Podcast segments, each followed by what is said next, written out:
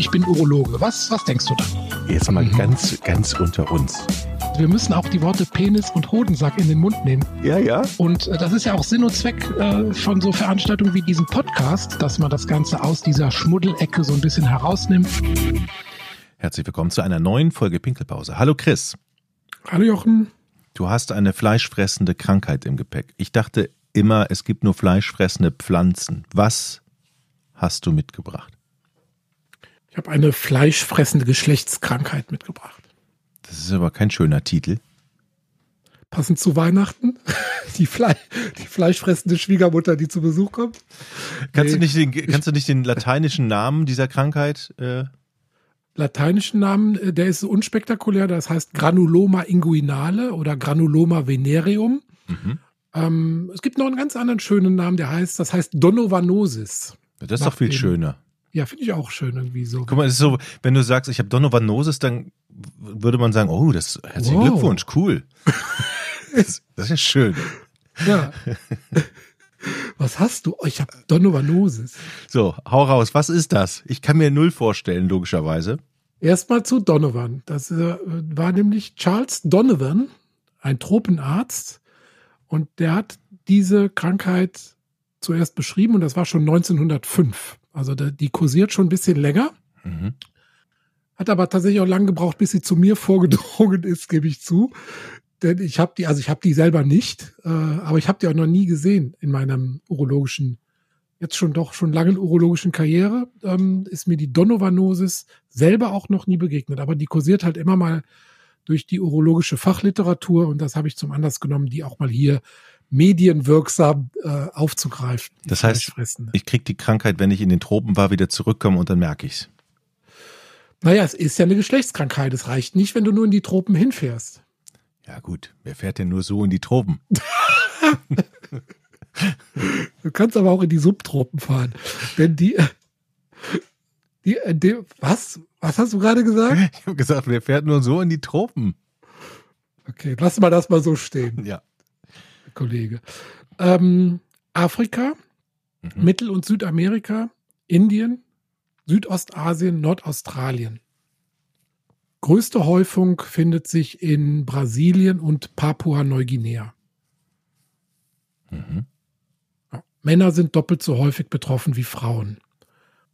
Okay. Kann man jetzt erklären, wie man will, aber Deutschland eher selten. Hier gibt es keine genauen Zahlen. Ich habe da geguckt bei Robert Koch Institut und so weiter. Also es ist in Deutschland offenbar wirklich selten. Das sind wirklich äh, ist Importware aus den Tropen, die man da so mitbringt. Aber es verbreitet sich hier nicht endemisch. In den anderen Ländern ist es aber tatsächlich in den tropischen Ländern endemisch. Das heißt, es kommt da regional gehäuft, dauerhaft vor. Ähm, ist eine bakterielle Erkrankung. Der Erreger heißt äh, Klebsiella granulom granulomatis.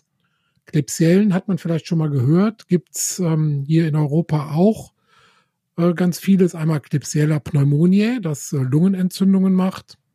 Und dann gibt's noch Klebsiella aerogenis, das äh, macht vorwiegend Darmentzündungen, Abszesse im Bauchbereich und so weiter. Das ist also diese Gruppe der äh, Klebsiellen. Auch hier wird das Bakterium wieder nach einem Erstbeschreiber benannt. Das ist ein Mikrobiologe, der hieß Edwin Klebs. Also mhm. ich habe Klebs sozusagen. Ähm, der hat das, ich weiß jetzt nicht genau wann, das muss schon vor, also der hat irgendwann zwischen 1830 und 1900 irgendwas gelebt. Also auch schon sehr früh beschrieben, diese ähm, Bakterienart. Und diese Klebsiellen haben halt eine Unterform und äh, das sind die Klebsiella granulomatis. Und die machen halt diese Geschlechtskrankheit, mhm. die übertragen wird ausschließlich durch direkten und engen Hautkontakt, sprich Geschlechtsverkehr.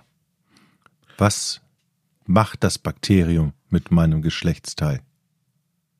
Das macht erstmal gar nichts. Das ist nämlich, da gibt es die sogenannte Inkubationszeit. Das kennen wir ja alle mittlerweile. Wir sind ja mittlerweile alle Infektiologen, Virologen und äh, Mikrobiologen. Ähm, Inkubationszeit heißt die Zeit von der Ansteckung, wo das Bakterium in den Körper eindringt, bis zum Ausbruch der Krankheit.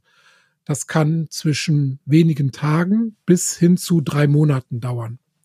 Und dann erst treten die ersten Symptome auf. Das heißt also, du bist eventuell schon lange, lieber Jochen, aus den Tropen zurück mhm. und kriegst dann irgendwann ein kleines, derbes, blassrotes Knötchen an deinem Geschlechtsteil. Wo?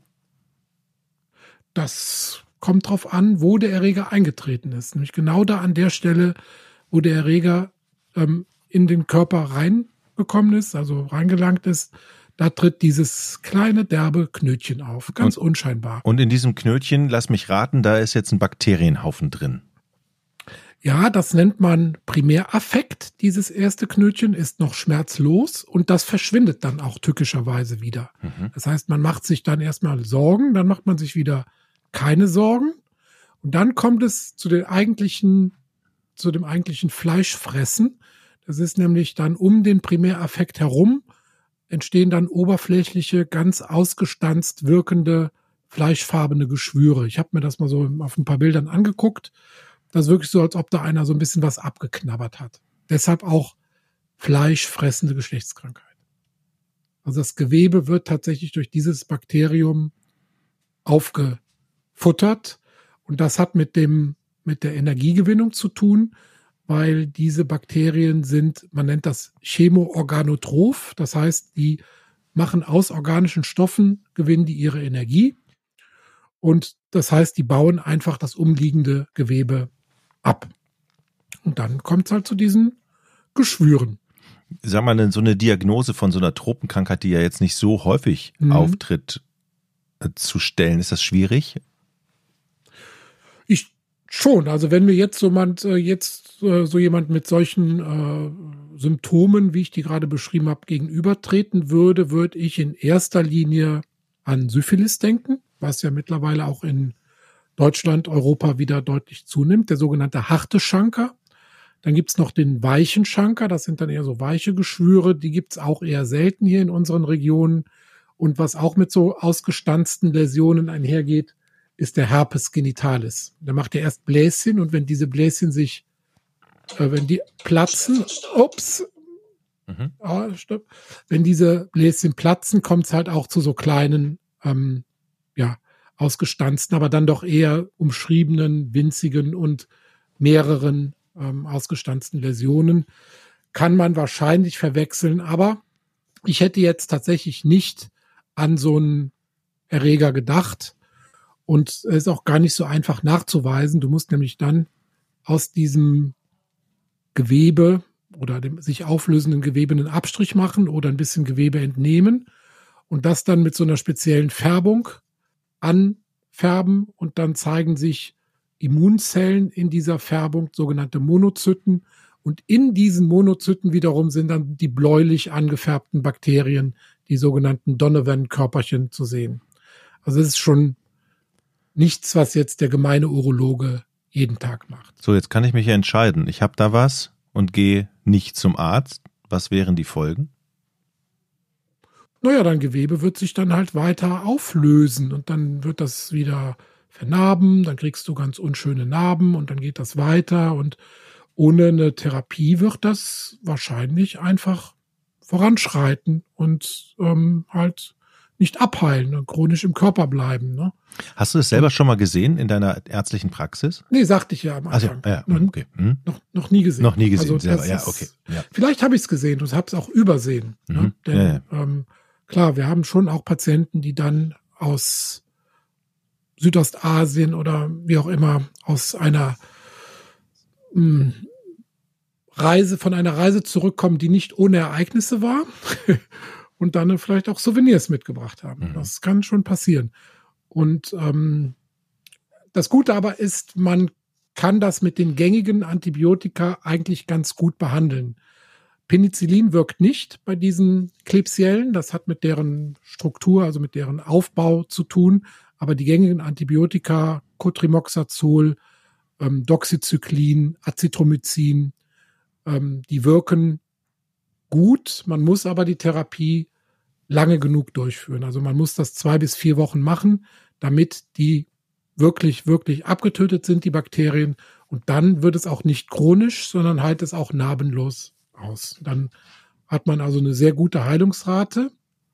wenn jetzt der Sexualpartner oder die Sexualpartnerin auch infiziert ist, muss das natürlich mitbehandelt werden. Ne? Das ist also immer eine Partnerdiagnostik und Partnertherapie ähm, mit indiziert, damit da nicht so ein Ping-Pong-Effekt entsteht und man das sich immer wieder hin und her ähm, schießt, sozusagen. Also Antibiotika ist die erste Wahl der Therapie.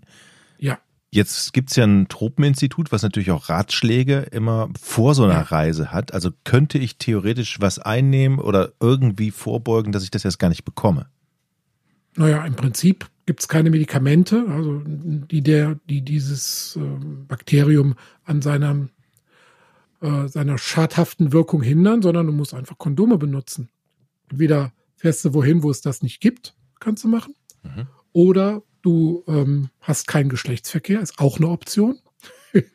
Oder du benutzt Kondome, wenn es denn so sein soll. Und damit ähm, bist du eigentlich vor der Donovanosis geschützt. Aber wenn du in Hochrisikogebiete fährst und da aktiv sein möchtest, dann Kondome mitnehmen. Hm. Okay, Chris. Vielen ja. Dank für diese fleischfressende Krankheit. Ich hoffe, ich hoffe, wir ja. haben nicht allzu viele Hörer jetzt verloren, sondern dass, dass einige noch uns folgen ah. konnten, weil es ist ja so, bei manchen Krankheiten möchte man ja sich auch keine und nicht unbedingt Bilder im Kopf machen. Und das ist, denke ich mal, definitiv eine davon. Ja, ich gebe ja zu, das war jetzt einfach, weil es so ein bisschen der Name ist medienwirksam und ähm, der Vollständigkeit halber haben wir das jetzt mal mit hier in unserer Hallo, Carlo.